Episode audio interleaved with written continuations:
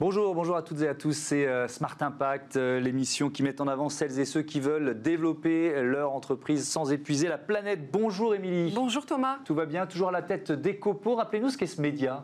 Ecopo, c'est un média en ligne, Thomas, euh, qui a été créé en 2016 par moi-même, effectivement, et qui parle de solutions et qui met en avant les entreprises engagées. Voilà, du journalisme de solutions. On aime ça aussi. Allez, le sommaire. Au sommaire de ce jeudi 17 septembre, la Maïf, un géant de de l'assurance qui vient de se définir comme une entreprise à mission. Son directeur général sera notre invité Pascal euh, Demurger a des annonces à nous faire, notamment euh, euh, une décision importante pour les automobilistes. Vous verrez, on va donc lui consacrer beaucoup de temps, beaucoup de questions. Il détaillera les objectifs sociaux et environnementaux de la Maïf. Alors pas de débat effectivement Thomas du coup, mais dans Smart Ideas, on va parler d'éco-pâturage professionnel avec Green Ship ou quand les moutons remplacent la tondeuse. Voilà pour les titres, c'est parti pour Smart Impact.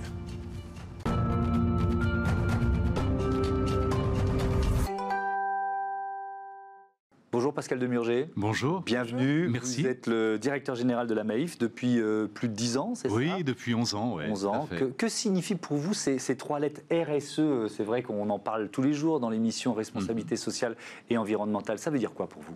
Ah, Ça veut dire pour moi deux choses. Ça veut dire d'abord, euh, oui, aujourd'hui l'entreprise euh, a évidemment une responsabilité extrêmement forte. Les, les États ne peuvent pas à eux seuls euh, régler euh, les, problèmes gigantesques et urgents auxquels on est, on est confronté. Il faut que les entreprises euh, contribuent.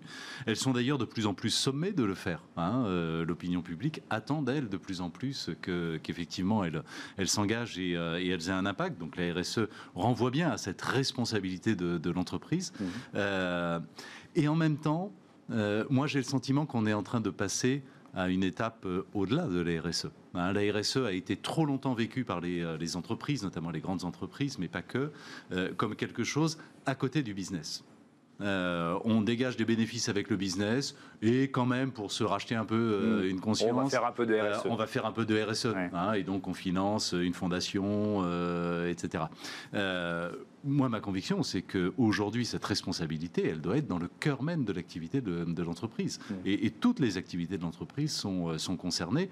Et c'est là qu'on pourra commencer à avoir un impact euh, réel. Ouais, c'est le sens de la loi Pacte et de ces entreprises à mission. Depuis le mois de juillet, vous êtes devenu une entreprise à mission. On va voir les, les cinq grands euh, principes adoptés. Placer l'intérêt des sociétaires au cœur des activités. Favoriser par une attention sincère l'épanouissement de ces acteurs internes au sein d'un collectif engagé. Contribuer à la construction d'une société plus solidaire, contribuer à la transition écologique et promouvoir le développement de modèles d'entreprise engagés. Euh, on, va, on va revenir en détail sur, ces, euh, euh, sur ces objectifs. Placer l'intérêt des sociétaires au cœur de, de vos activités. D'une certaine façon, ça nous ramène à votre actualité, puisque aujourd'hui, vous avez une annonce importante à faire qui concerne tous les automobilistes qui sont sociétaires chez vous.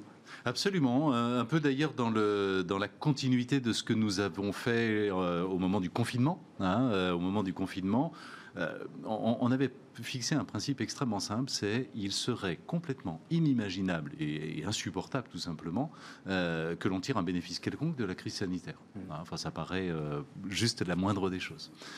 or, crise sanitaire égale confinement, confinement égale absence de circulation automobile, donc pas d'accident, donc les, assureurs s'enrichissent en réalité. On n'avait plus de sinistres à rembourser. Mmh. Et donc on a décidé tout naturellement de rembourser à nos sociétaires le montant de la prime euh, d'assurance automobile correspondant à cette période de, confinement. Et puis là, bah, se pose la question de comment euh, les tarifs doivent-ils euh, évoluer pour, pour 2021 dans un contexte dans lequel euh, tout nous pousse à euh, augmenter les tarifs. Il y a une inflation sectorielle qui est extrêmement forte. Le, euh, je ne veux pas rentrer dans les détails, mais le prix des pièces détachées s'envole parce mm. qu'il y a de plus en plus d'électronique, tout ça devient de plus en plus complexe. La main-d'œuvre sectorielle augmente et, et c'est pas complètement illégitime. Il y a un sujet de rattrapage aussi. Hein. Les, les, garages ont été fermés pendant, pendant deux mois. Donc ça devrait vous inciter à augmenter les tarifs Exactement, mais on a décidé bah, de continuer à être solidaire de notre sociétaire. On voit bien la crise sociale dans laquelle on on va rentrer. Et donc, on a décidé de rendre en quelque sorte du pouvoir d'achat à nos sociétaires et de geler les tarifs pour, euh, pour 2021. Alors ça veut dire euh, bah, évidemment qu'on accepte que euh, l'entreprise fasse moins de bénéfices hein, en, 2021, peut-être pas du tout, j'en sais rien. on verra bien, l'important c'est bah, de continuer à, accompagner nos, nos sociétaires dans, dans, la crise. Donc gel des tarifs pour 2021. La Maïf assureur militant, hein, c'est votre slogan. Ouais, voilà. Donc vous voulez incarner vraiment cette phrase-là, vous voulez être militant? C'est important pour vous? C'est extrêmement important pour nous. C'est doublement important pour nous. Euh, d'abord, je l'ai dit tout à l'heure, je crois euh, très sincèrement que les entreprises ont une responsabilité. Hein, et donc ce militantisme, c'est bien l'incarnation de notre responsabilité à l'égard de la société en général. Et puis c'est important parce que moi je crois à un modèle d'entreprise, et c'est ce que nous sommes en train de, construire à la Maïf, dans lequel l'engagement de l'entreprise ne se fait pas au détriment de la performance en réalité. Lorsque vous parliez de, euh, en effet, accorder une attention sincère, on va dire, et désintéressée à l'égard de ses clients, par exemple, chez nous ce sont des sociétaires, à l'égard de ces sociétés, Bien sûr, il y a un coût. Lorsqu'on rembourse 100 millions d'euros euh, pendant le confinement à ces sociétaires, il y a un coût euh, direct. Lorsque l'on accepte de geler les tarifs pour l'année euh, suivante, il y a un coût direct. Lorsqu'on consacre plus de temps tout simplement au téléphone à un sociétaire qui déclare un sinistre parce que on sent bien que bah, il y a une émotion qui est, qui est, forte et il faut l'accompagner, il faut être, être présent, il y a un coût. Mais in fine, euh, on gagne énormément en satisfaction de nos sociétaires et donc en fidélité. On ça, vous l'avez évalué ça, On l'a évalué. On l'a évalué. Le, coût d'acquisition d'un nouveau client euh, dans l'assurance euh, est, relativement, relativement élevé. Ça veut dire que grâce à cette fidélité bien supérieure à celle du marché, on économise 100, 150 millions d'euros par an euh, de, euh, sur les coûts d'acquisition. Ça veut dire quoi? Ça veut Les chiffres de cette fidélité, c'est... Oui, euh, ça veut dire que chez nous, quand il y a un, taux de départ, toutes causes confondues, hein, y compris bah, malheureusement le décès de, certains sociétaires, la disparition de riches ou des départs volontaires, quand nous, on a un taux de départ de l'ordre de 3%, le marché a plutôt 15%. Hein, donc c'est gigantesque comme écart. Hein, et, et, et, on voit bien que c'est un modèle qui, est, qui bénéficie à tout le monde. Euh, évidemment à nos sociétaires parce que, euh, en effet, on est plus attentif, en effet, on, euh, on, les accompagne mieux. Et in fine à l'entreprise aussi, parce qu'on on réalise, on a un, schéma finalement beaucoup plus vertueux. Ça sert à rien d'aller chercher de nouveaux clients si on en perd hmm. autant. Vous avez parlé du confinement. La crise que l'on est en train de vivre de la Covid a accéléré votre engagement, vos engagements?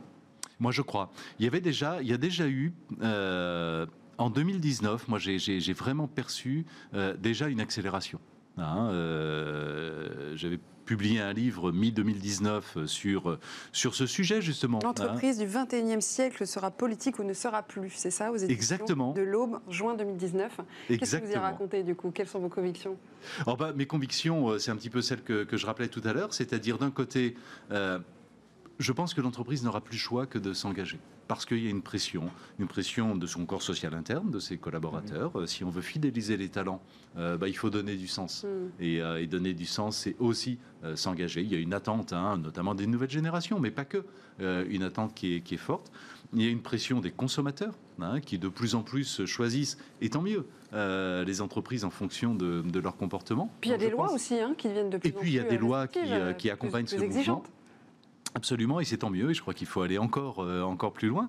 Donc je pense que les entreprises sont sommées et n'auront plus le choix que de s'engager. Mm. Et puis, euh, et puis j'allais presque dire surtout, parce que ça c'est vraiment ce qui permettra la généralisation, je crois, et j'explique dans le livre comment nous y sommes arrivés à la Maïf, euh, je crois que l'on peut construire ce modèle gagnant-gagnant mm. dans lequel l'engagement, aussi bien pour la planète que pour ses parties prenantes immédiates, ses clients, ses collaborateurs, euh, cet engagement, s'il est sincère, s'il est profond et s'il est un peu, pourquoi pas, radical, euh, en réalité crée de la, crée de la performance. Mm. J'en parlais pour les, nos clients, c'est vrai pour l'ensemble de ces engagements. Mais, mais il y a quand même évidemment des objectifs qui sont des objectifs de rentabilité, de de, business qui, euh, qui demeure. Et d'ailleurs, on a bien compris que c'était pas antinomique. Mais bien sûr. montre régulièrement euh, dans cette émission, c'est pas incompatible. Si je prends le cinquième grand principe que vous avez euh, adopté en juillet dernier, pour vous voir le, développement de modèles d'entreprise engagés dans la recherche d'impact positif, ça veut dire qu'à partir du 1er janvier prochain, vous allez aussi assurer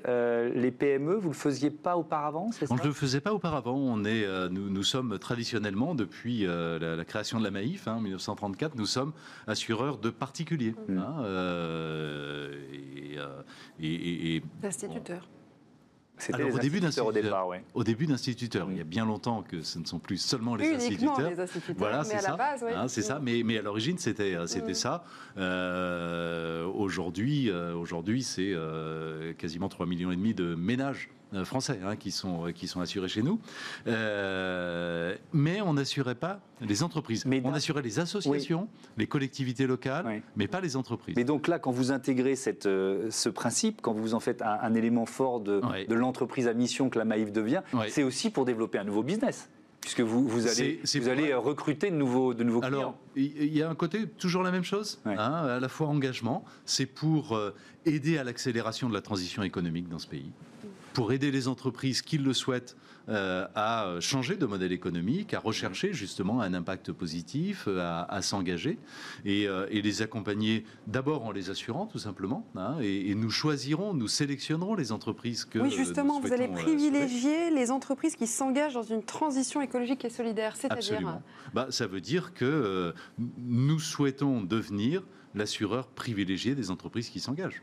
Hein, euh, et Comment, du coup, sur quels critères euh, ça va, ça va être ah bah sur, sur les critères euh, traditionnels, à la fois de l'engagement en effet environnemental, social, des critères de l'ESG finalement, hein, relativement, mmh. relativement traditionnels. On pourra revenir d'ailleurs sur cette question des critères. Pour moi, c'est un sujet extrêmement important. Je crois qu'il y a vraiment la nécessité que les pouvoirs publics accompagnent un mouvement permettant bah, une forme de notation finalement hein, de scoring euh, des, entreprises en fonction de leur niveau euh, mm. d'engagement euh, sur l'ensemble des champs. C'est extrêmement important parce que rien ne se passera si il n'y a pas une impulsion des consommateurs.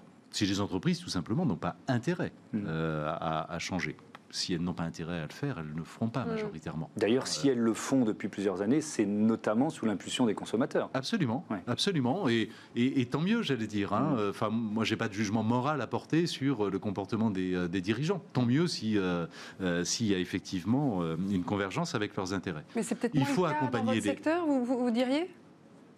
Oh, moins le cas dans notre secteur. Écoutez, si j'en juge par ce, qui, qui se passe en 2020, euh, je ne dirais pas ça.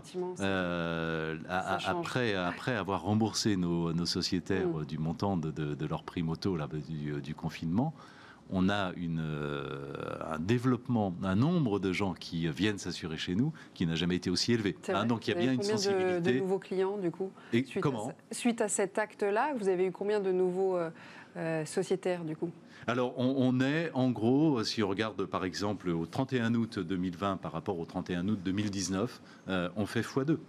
Ah hein, donc il y, a une vraie, il y a une vraie dynamique. Donc ça veut dire qu'il y a une sensibilité du public qui est de plus en mm. plus, euh, de plus en plus forte.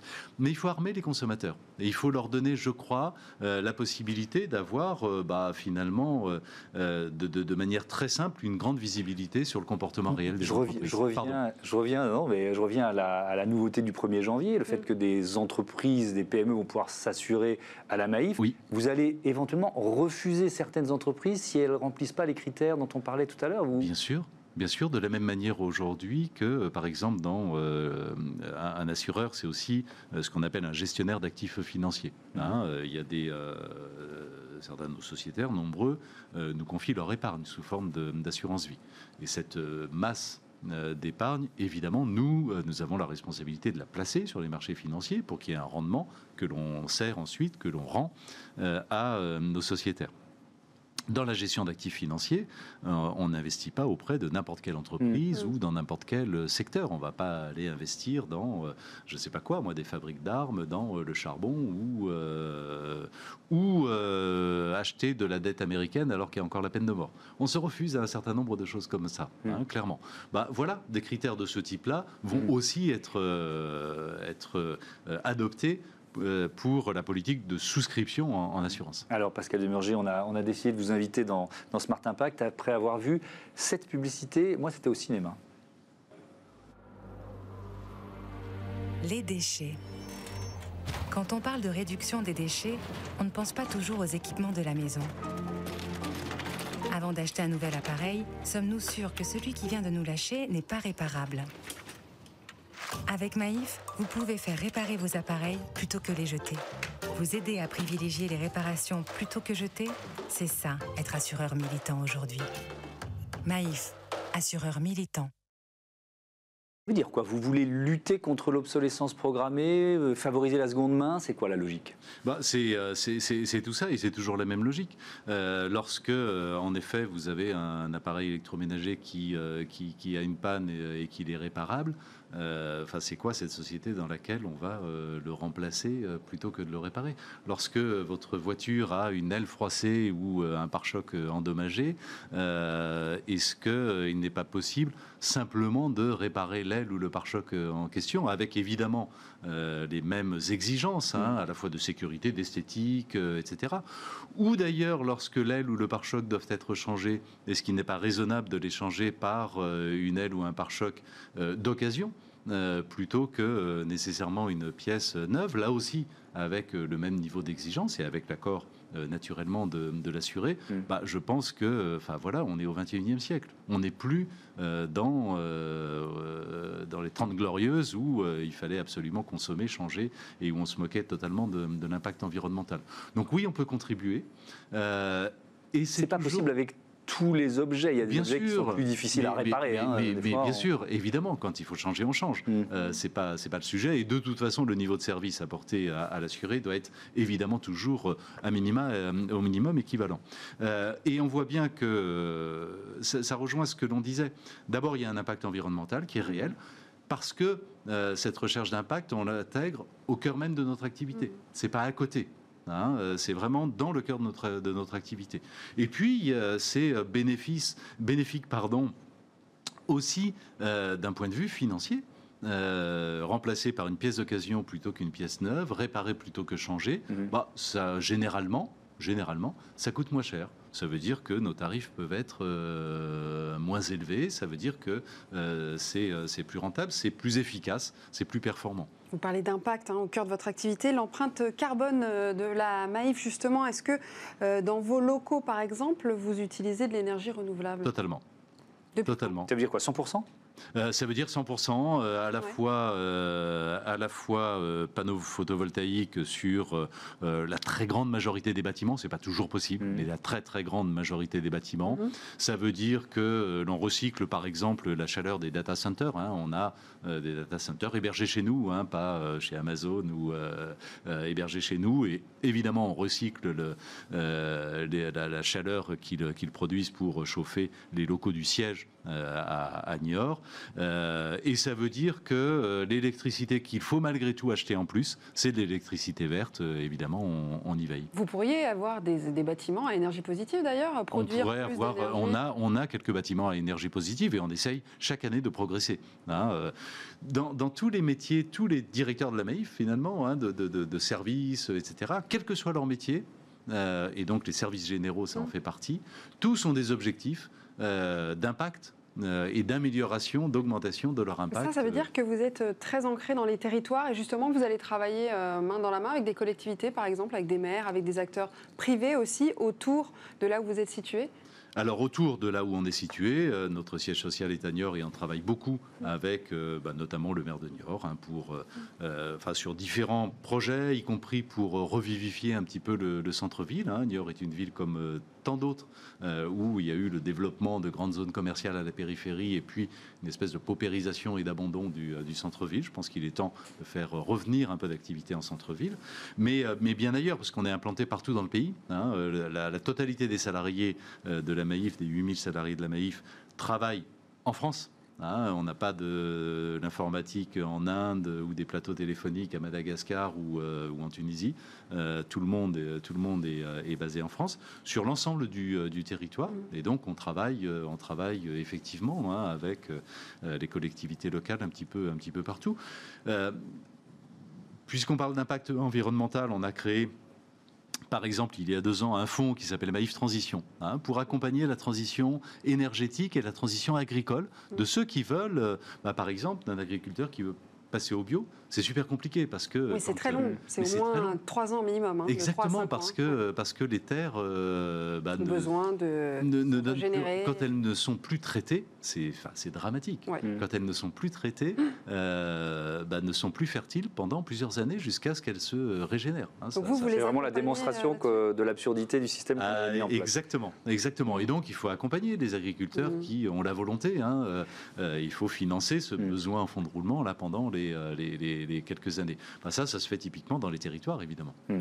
Je, reviens au, euh, à l'ouverture du marché, enfin de la maïf au PME. Et, oui. Et, et, oui, oui, parce que je voudrais le lier au risque Covid. Hmm.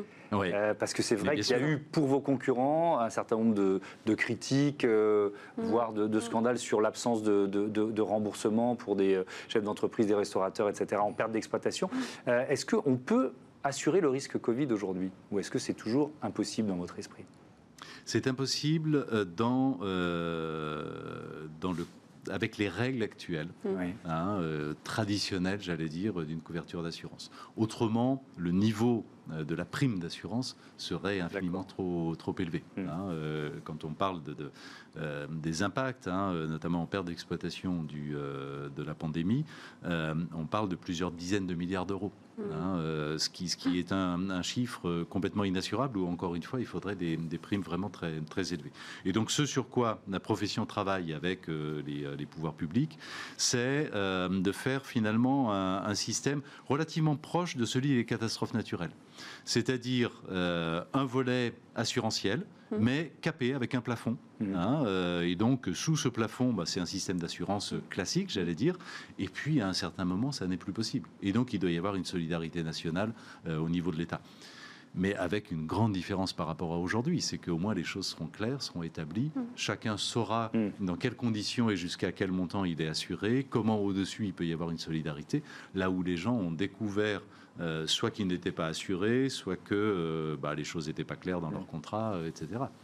Merci, beaucoup. Merci Pascal Demurger. À bientôt sur, sur Bismart. Avec plaisir. C'est Smart Ideas, des moutons pour votre gazon. Eh oui.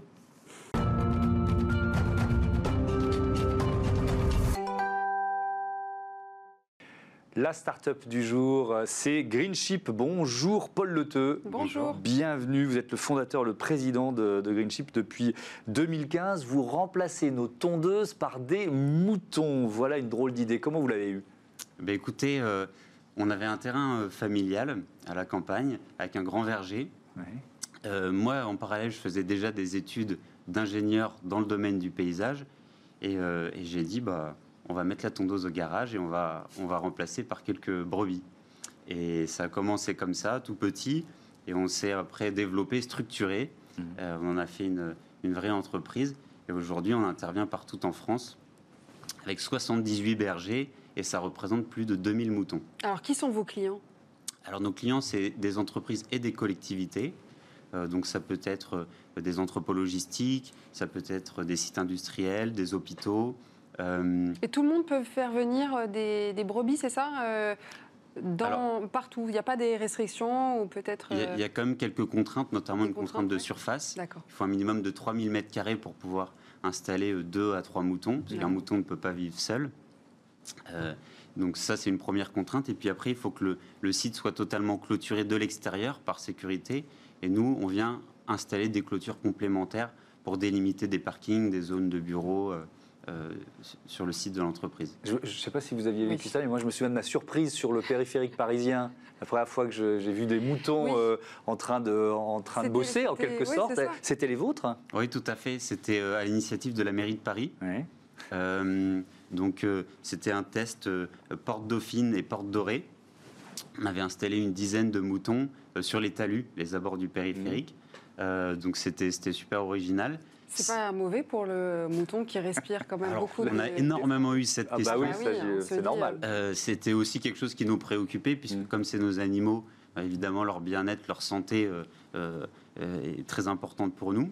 en l'occurrence, un, mouton, c'est un animal qui vit une dizaine d'années et qui, contrairement à l'homme, n'a pas le temps de développer les mêmes maladies respiratoires qu'on peut avoir, même, voire même les, les mm. cancers chez l'homme. Donc ce problème-là a été écarté. Par contre, ce qui nous avait beaucoup euh, comment dire, Inquiété. Gêné, gêné. ouais. C'était la pollution du Eh sol oui. éventuellement. Eh oui. Ouais. Et là, on était un peu, allé un peu plus loin dans la démarche. En fait, on fait des analyses de sol pour voir s'il y a des métaux lourds ou des choses qui se retrouvent euh, dans le sol. Bon, il se trouve qu'il y en avait, mais en dessous des seuils euh, imposés par le par l'Union européenne euh, pour le bien-être des animaux. Donc, on a dit go, euh, tous- tous les feux étaient au vert. Mm. Et, et c'était c'était une première aussi proche de, de, de- de la Ils y sont toujours ou ils y sont plus Ils n'y sont que Je les plus. vois plus, ouais, c'est ça. Ils n'y sont plus. Alors, euh, je ne connais pas les raisons exactes. Je pense que c'est aussi une question de, budget Mm. marché de, la ville de Paris, parce que ça, ça nécessite en fait de poser des clôtures. euh, Mais ils sont le- autonomes, ces, ces moutons Les bergers s'en occupent euh, plusieurs fois par, je sais pas, par, par semaine, par mois Comment ça se passe? Alors, nos bergers passent en moyenne une fois par semaine sur les sites pour Ouais. vérifier que tout se passe bien. Donc, c'est une autonomie relative. Euh, donc, c'est pour contrôler l'eau, contrôler l'état des clôtures. Et puis après, il y a des opérations un peu plus lourdes qui ponctuent l'année, comme la tonte des moutons au mois de Qu'est-ce que juin. vous faites du- de la laine? Alors la laine, euh, on la donne à des associations qui Mhm. transforment ça en des, des choses très simples, des panchos. Des... On, voulait, on voulait absolument que le cycle de la laine reste en France, parce qu'aujourd'hui c'est un peu catastrophique. 90% de la laine euh, part en Chine pour être retraitée, euh, transformée, et ensuite elle revient en France évidemment. Vous allez redynamiser le- l'économie de la laine en France. il faudrait qu'on soit plusieurs, parce que c'est pas avec nos 2000 moutons qu'on va aller loin, mais c'est c'est une première initiative, ouais, on, voulait, euh, on voulait participer à ça. Comment vous imaginez l'avenir? On a 30 secondes Faire des pour terminer votre, votre- pourquoi pas, bonne idée, votre plan de Ça développement. serait, serait une bonne diversification. Alors aujourd'hui, ce qu'on veut, c'est euh, favoriser d'autres races rustiques au même titre que le mouton d'Ouessant. Donc il en existe une vingtaine en France. Euh, on peut citer le, mou- le mouton Rava dans le Massif central, euh, le Land de Bretagne en, Bret- en Bretagne, euh, le- le- la grivette euh, du côté de Lyon, Oui, le boulonnais dans le contribuez à nord. sauvegarder ces espèces-là. hein, Tout à fait. Ouais. En fait, c'est c'est des races rustiques qui ont été délaissées par les éleveurs classiques euh, au profit des- de, de races à viande un petit peu plus productives. Et, et avec l'éco-pâturage, on leur redonne une utilité, un sens.